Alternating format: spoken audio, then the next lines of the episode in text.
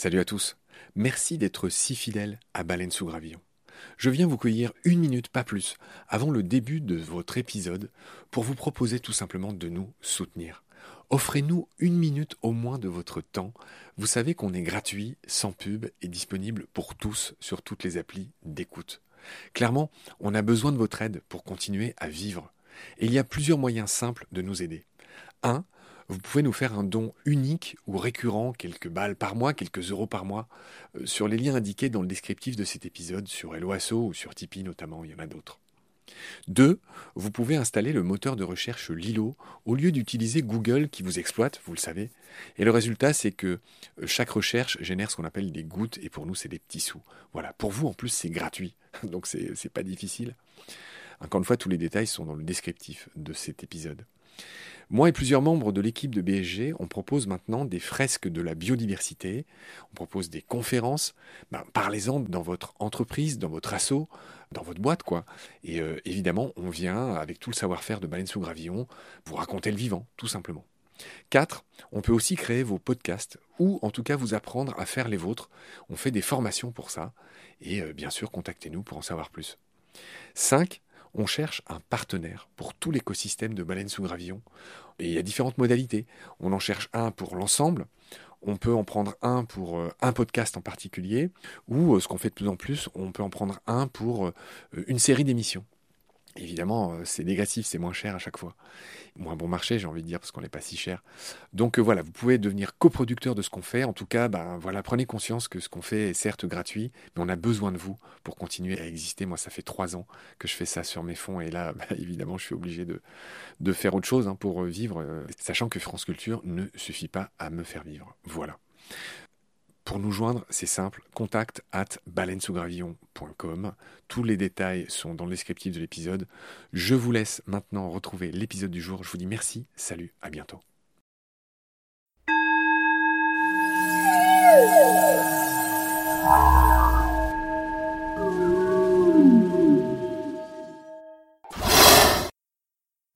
Salut Philippe. Bonjour Marc. Je suis vraiment ravi de te retrouver pour euh, ces épisodes sur les blattes, les cafards et les cancrelats. J'espère vraiment que ça intéresse ceux qui nous écoutent. On est vraiment allé au-delà de beaucoup de préjugés et je pense que bah voilà, pour tous ceux qui s'intéressent aux vivants, on a appris beaucoup de choses, notamment que les blattes prodiguaient des soins à leur descendance, ce qui est quand même pas commun.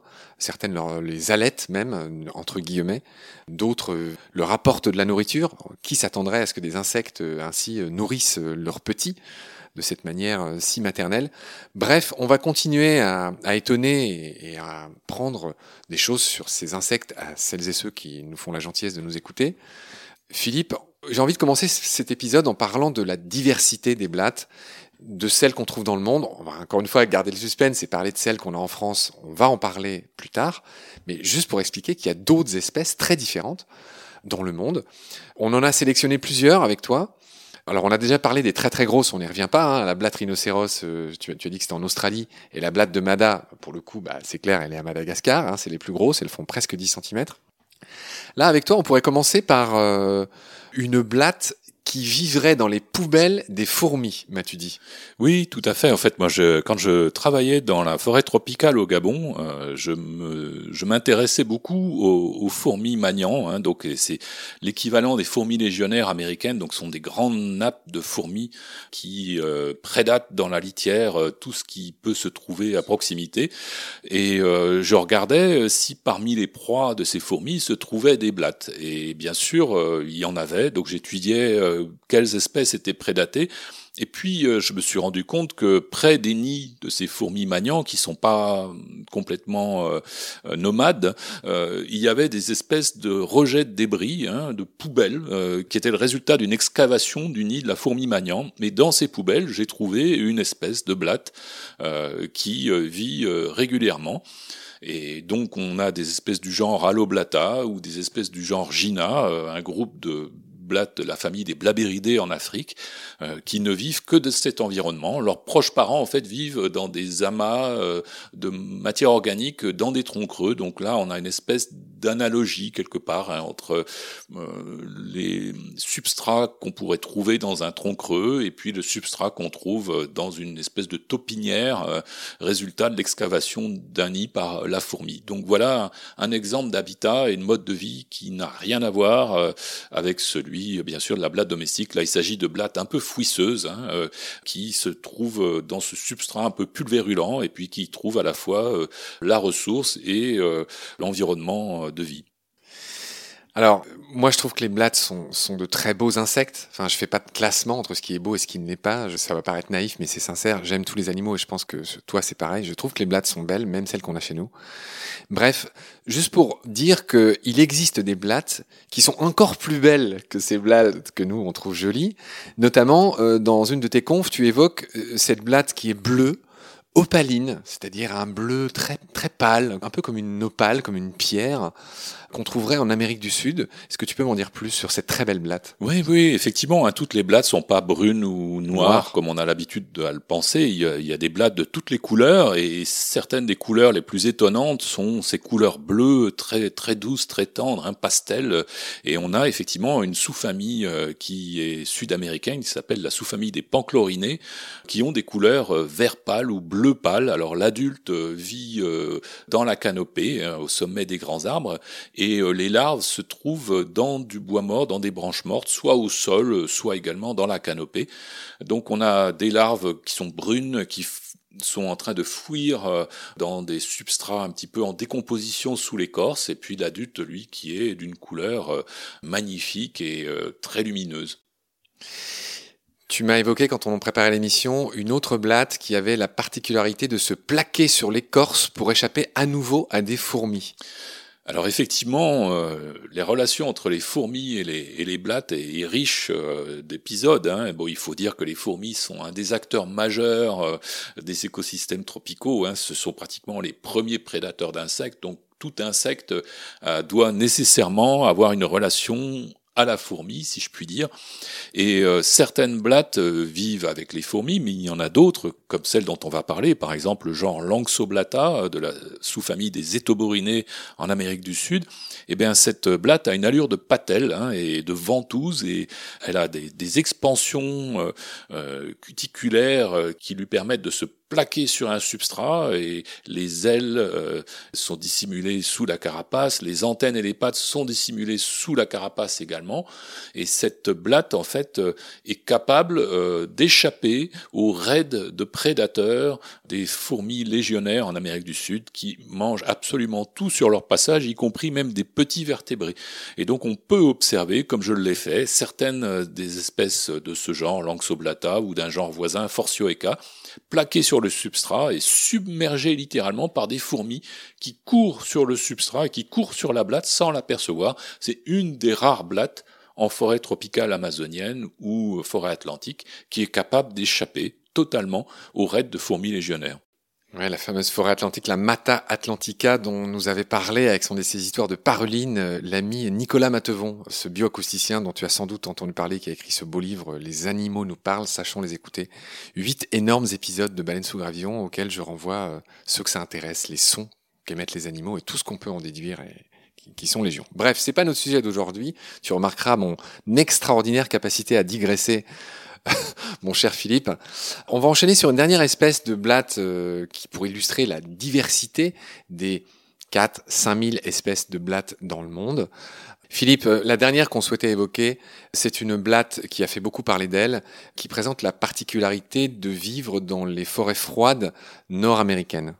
Oui, tout à fait. Il s'agit du genre Cryptocercus, un genre de blatte aptère de couleur brun-noir, assez costaud, hein, et encore une blatte fouisseuse qui vit dans le bois mort, donc qui creuse des galeries au sein de ce bois mort.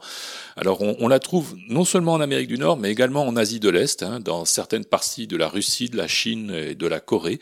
Et cette blatte a pour particularité, euh, on l'a appelée Cryptocercus, tout simplement parce qu'elle est, elle est tellement renforcée euh, que tous les appendices sont dissimulés sous la carapace, y compris les cerques. Donc les cerques sont cachés, Cryptocercus. Alors cette blatte a la particularité, outre le fait de manger du bois, d'être xylophage, elle a la particularité d'héberger des flagellés en grand nombre, donc euh, des protistes en grand nombre dans son tube digestif. Que sont les protistes? Alors, ce sont des, petits organismes microscopiques hein, qui, à la différence des bactéries, euh, en fait, euh, ont bien un noyau au sein de leurs cellules. Alors, les flagellés en question, en fait, participent à la digestion du bois que cette blatte mange un petit peu à la manière des ciliés dans la panse, par exemple, des Encore des hein. symbiontes. Encore des symbiontes. Hein. Donc en plus de ceux du corps gras, chez Cryptocercus, on a les flagellés que l'on trouve dans le tube digestif. Et alors encore plus extraordinaire, au sein des galeries dans le bois, cette blatte, qui est pourtant ovipare, hein, pond des zoothèques euh, qui éclose en dehors du corps de la femelle, mais la femelle reste en promiscuité avec les larves et les nourrit avec un, fluide qui sort de l'anus de la blatte et qui est riche en flagellés. Donc la blatte femelle adulte transmet à sa descendance de la nourriture et les fameux symbiontes qui sont visiblement intéressants dans le cadre de la digestion du bois. Voilà ce qu'on pouvait dire, Philippe, sur euh, quelques espèces notoires de blattes dans le monde. On voit qu'elles sont très variées, variables. Et, roulement de tambour, on en arrive à ce qu'on a en France. Alors là, c'est là que les visages doivent se durcir, doivent se dire, oulala, oulala on va parler des, des quatre espèces que je vais te laisser nous, nous dire, qui, à elles seules, ont ligué le monde entier contre elles. Je te laisse nous expliquer en tout cas quelles sont les quatre espèces françaises qu'on voit le plus souvent dans nos maisons. Oui, alors effectivement, en France, euh, les blattes sauvages euh, qui ne vivent pas en promiscuité que les humains sont au nombre d'une vingtaine, très discrètes, hein, et malheureusement, l'attention est plutôt portée sur euh, les quatre espèces domestiques. Alors on a, je dirais, tout seigneur, tout honneur, si je puis dire, Blatella germanica, la blatte germanique. C'est la plus connue. Qui est la plus connue, la plus, courante. la plus abondante, que l'on trouve la plupart du temps, effectivement, dans les habitations, parce qu'elle n'a pas besoin de beaucoup de de nourriture et puis elle se développe très rapidement en l'espace de deux mois. Je note qu'il y a deux insectes particulièrement détestés qui sont tous les deux germaniques dans leur nom. C'est la guêpe germanique et la blatte germanique. Ça me vient à l'instant. Est-ce que ça t'inspire quelque chose? Pourquoi, pourquoi, pourquoi l'Allemagne? Pourquoi... Alors, alors d'abord, chez les premiers grands naturalistes, souvent des dénominations qui étaient un peu accidentelles. Ainsi, l'échantillon euh, utilisé par euh, le savant de l'époque euh, venait de tel ou tel pays, ben, on lui donnait le nom du pays d'origine, donc Germanica, Americana, etc. Et puis d'autre part aussi peut-être une petite histoire euh, revancharde parce que suite aux guerres napoléoniennes et puis aux conflits qui se sont déroulés pendant la totalité du 18e et 19e siècle, donc avant et après les guerres napoléoniennes, les armées ont charrié avec elles beaucoup beaucoup euh, de blattes évidemment hein, qui suivaient euh, les contingents militaires, leur nourriture, etc. Et très souvent en fait les populations soumises à ces conflits identifiait les blattes avec les envahisseurs ou avec simplement le peuple voisin hein, par esprit de clocher. Donc on habillait euh, du nom de ces antagonistes les insectes que l'on détestait. Voilà. Donc euh, en ce qui concerne Blatella germanica, je pense qu'il s'agit plutôt euh, tout simplement l'origine géographique du premier spécimen décrit par le naturaliste Carl von Linné au XVIIIe siècle.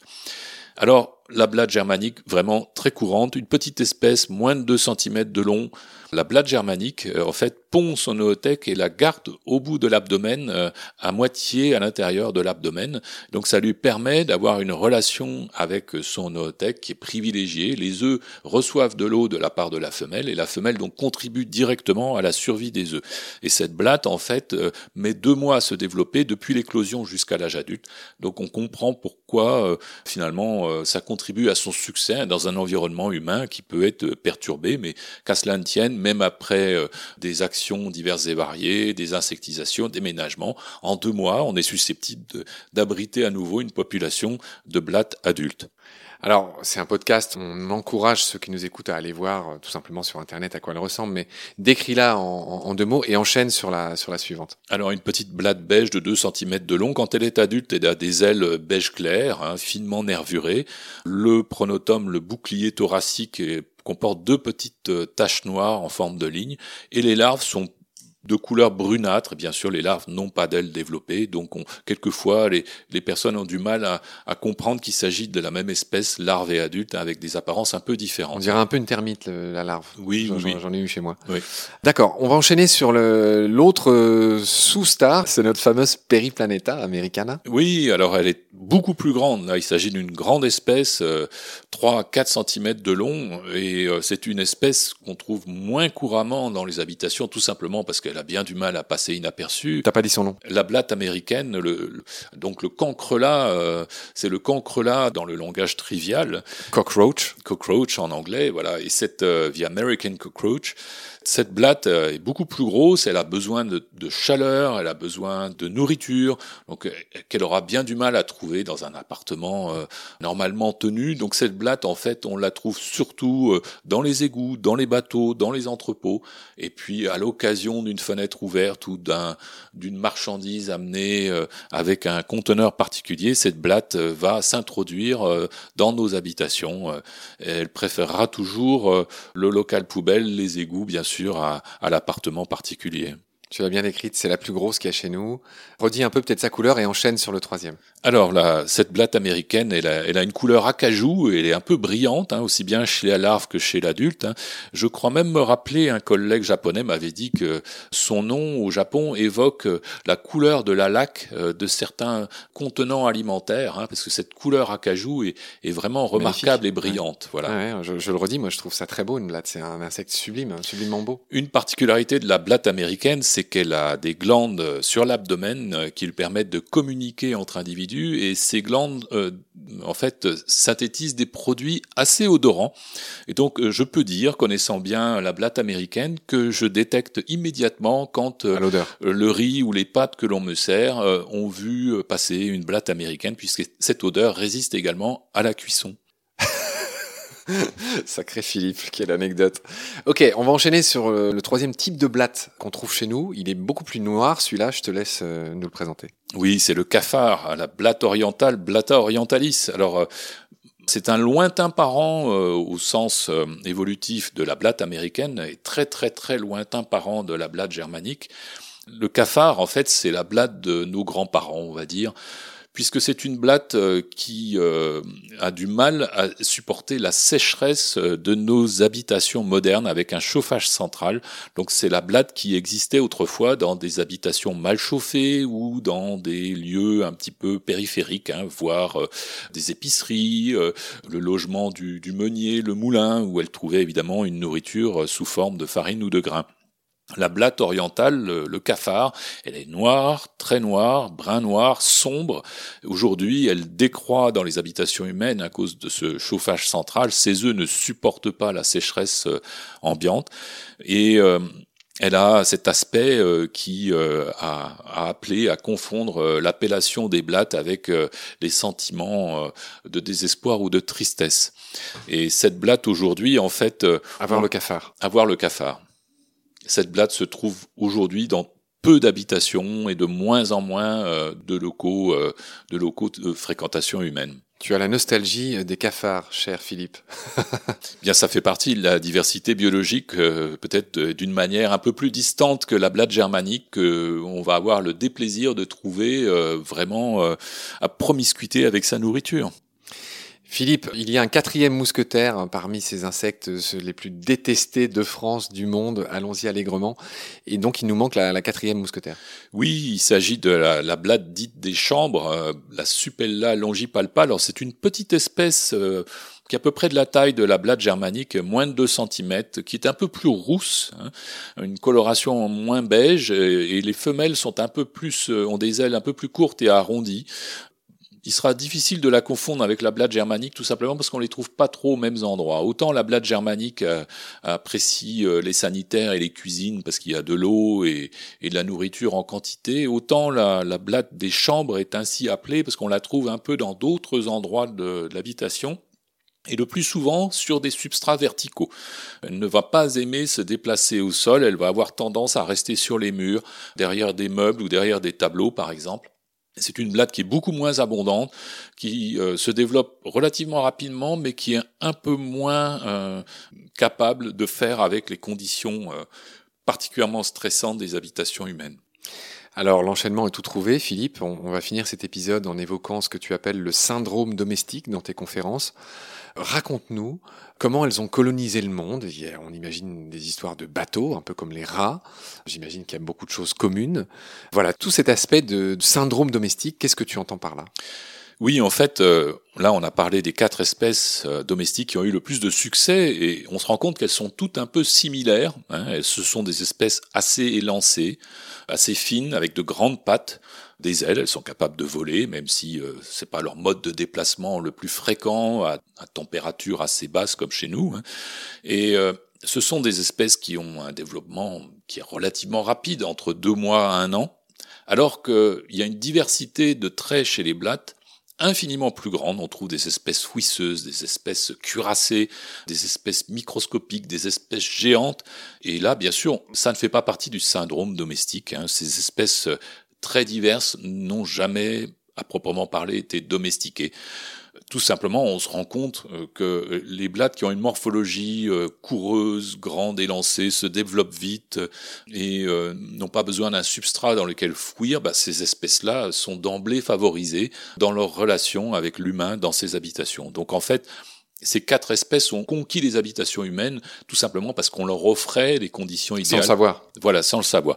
Alors, il faut quand même préciser, il y a quelques espèces qui fréquentent l'homme depuis assez longtemps, mais qui sont dites péridomestiques et qu'on trouve euh, autour des habitations humaines. Par exemple, on a des blattes qui, euh, comme Pycnoscelus surinamensis, qui vit euh, dans des terreaux, donc soit au sein du poulailler, soit au sein de la serre tropicale. Mais là, ce sont des exemples de moindre promiscuité avec, avec l'homme.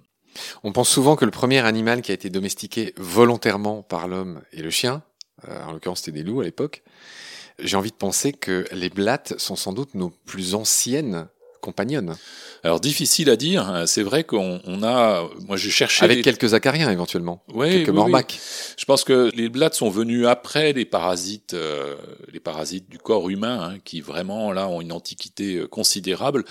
Difficile de savoir quand a commencé la domestication des blattes, y compris même leur origine géographique, puisque ces blattes domestiques appartiennent à des groupes qui sont assez diversifié dans le vieux monde, en Afrique, en Europe, en Asie, au Moyen-Orient. Et donc, il est très difficile de savoir où cette histoire a commencé. Ce qui est sûr, c'est qu'elle a commencé il y a quelques siècles hein, déjà, et euh, en est témoin le simple fait qu'on trouve dans les sites archéologiques, notamment euh, bateaux euh, qui ont sombré ou diverses ruines humaines, on trouve des restes de blattes il y a déjà quelques siècles. Donc, on, on sait que cette association est effectivement passablement ancienne, dans le vieux monde tout au moins. Est-ce que tu penses que les blattes françaises ont toujours existé en France, y compris les sauvages et tout ça, ou est-ce que tout ce qui est, euh, enfin ces quatre euh, envahisseuses là, dont on a parlé, est-ce qu'il y a des chances qu'elles viennent d'Asie ou d'autres pays? Alors ces quatre envahisseuses en fait ne sont pas autochtones, c'est-à-dire qu'elles n'ont jamais été présentes de manière naturelle on va dire, dans un territoire nord-européen, hein, y compris la France, bien sûr, tout simplement parce que le climat et l'environnement naturel ne pouvaient pas leur convenir. Ce sont des espèces qui ont besoin de l'habitation humaine pour, survivre. Mis à part peut-être Blatta orientalis, hein, dont les proches parents se trouvent euh, au Proche-Orient, et on a des, euh, des données sur certaines populations de Blatta qui peut-être aurait été euh, présente dans le milieu naturel en Crimée euh, au moment de la guerre de Crimée, donc dans des circonstances, euh, on va dire environnementales qui sont un peu limites. Voilà. Donc ces blattes domestiques en France viennent d'ailleurs et ont suivi l'homme, tout simplement. C'est clair, c'est net. Philippe, on va finir cette émission en parlant des ennemis naturels des blattes. On fera une autre émission euh, sur ce qu'on peut faire pour s'en débarrasser nous. Mais je voudrais finir là, ici sur du naturel, sur du bio. Parmi les ennemis naturels des blattes, il y a les araignées. Il y a la fameuse cutigère véloce, qui est ce myriapode incroyable qui paraît qui fait beaucoup crier dans les chaumières, qui fait très peur. Scutigère, ça ressemble à une sorte de mille pattes avec des très très longues pattes, un peu effrayant, qui va très vite, hein, d'où véloce. Euh, aux Antilles, il y a euh, la babouque ou d'autres araignées euh, bananes, le cousin de, la babouque, c'est un nom surprenant d'araignée que j'ai trouvé. Mais moi, ce que je voudrais que tu me racontes, c'est le cas incroyable d'Ampulex compressa, une guêpe parasitoïde. Et donc, je voudrais que tu m'expliques tout dans, ma question. C'est-à-dire, que veut dire parasitoïde? Que fait cette guêpe avec les blattes? Alors, effectivement, c'est un, exemple de comportement euh, incroyablement complexe. Ampulex compressa, c'est une guêpe, et comme d'autres guêpes, en fait, elle se parasitoïde, elle se nourrit elle, aux dépens euh, d'autres insectes ou d'autres arthropodes qu'elle commence par chasser, par immobiliser, puis euh, euh, dans lesquels elle pond ses œufs. Alors Ampulex compressa, en fait, a un comportement très complexe puisqu'elle se nourrit uniquement de blattes, donc elle cherche des blattes, elle les pique une première fois avec son dard dans un ganglion euh, de la chaîne nerveuse, hein, ce qui paralyse euh, la blatte. Elle la pique une deuxième fois dans un autre ganglion nerveux au niveau de la tête, et ça rend la blatte un peu compulsive. Hein. la blatte se nettoie et reste sur place de manière malgré tout immobile. Ensuite, la guêpe coupe les antennes de la blatte, et euh, la, la, tire par les moignons de ses antennes jusqu'à l'endroit euh, où elle a déjà, entre-temps, creusé un terrier. Et elle, insère la blatte dans ce terrier, et là, elle la pique encore une dernière fois, ce qui provoque un, une sorte de réflexe moteur chez la blatte, euh, et ce qui fait soulever une patte à la blatte, et là, la guêpe en profite pour pondre son œuf à l'endroit où la pâte est soulevée sur une membrane, donc directement accessible à la petite larve de la guêpe qui va sortir euh, de l'œuf. Et donc la, guêpe referme le terrier, et puis plus tard l'œuf est clos, la larve qui est clos, la larve de guêpe va commencer à, à dévorer euh, le corps de la blatte qui, entre-temps, sera resté paralysé et donc sera encore parfaitement, si je puis dire, fraîche et, consommable. Donc on trouve euh, ce genre de comportement assez souvent chez des guêpes avec des modalités très variées, hein, et euh, la blatte a donc parmi ses ennemis euh, des guêpes. Alors là, il s'agit de parasitoïdes. On a aussi des petites guêpes qui pondent directement dans les œufs qui ont été mis dans le milieu naturel de la blatte et là qui vont s'attaquer non plus à l'adulte, hein, mais qui vont s'attaquer aux œufs, aux œufs de blatte. Super Philippe, euh, ouais, cette, histoire est cruelle, méritait d'être racontée. Euh, sur ce, sur ces considérations cruelles, euh, nous avons fini euh, cet épisode. Philippe, je te retrouve très vite euh, pour le dernier. Merci pour tes lumières, pour ton sourire, pour ta gentillesse. À très vite. Salut. Au revoir.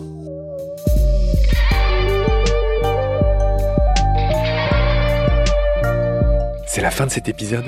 Merci de l'avoir suivi. Pour continuer, nous avons besoin de votre soutien et vous pouvez nous aider simplement, en quelques clics et gratuitement. Il suffit par exemple d'utiliser le moteur de recherche solidaire Lilo. Ainsi, chacune de vos recherches sur Internet générera des gouttes qui seront reversées au projet de votre choix, comme Baleine sous gravillon par exemple. Vous pouvez par ailleurs vous abonner à nos podcasts comme d'habitude, partager les liens, devenir adhérent de l'association BSG ou encore faire un don sur Helloasso ou sur Tipeee. Grand merci par avance. Je remercie tous mes équipiers pour leur aide précieuse. Je vous retrouve bientôt pour de nouveaux épisodes. Et d'ici là, prenez soin de vous et de ce qu'il y a autour de vous. Merci. À bientôt.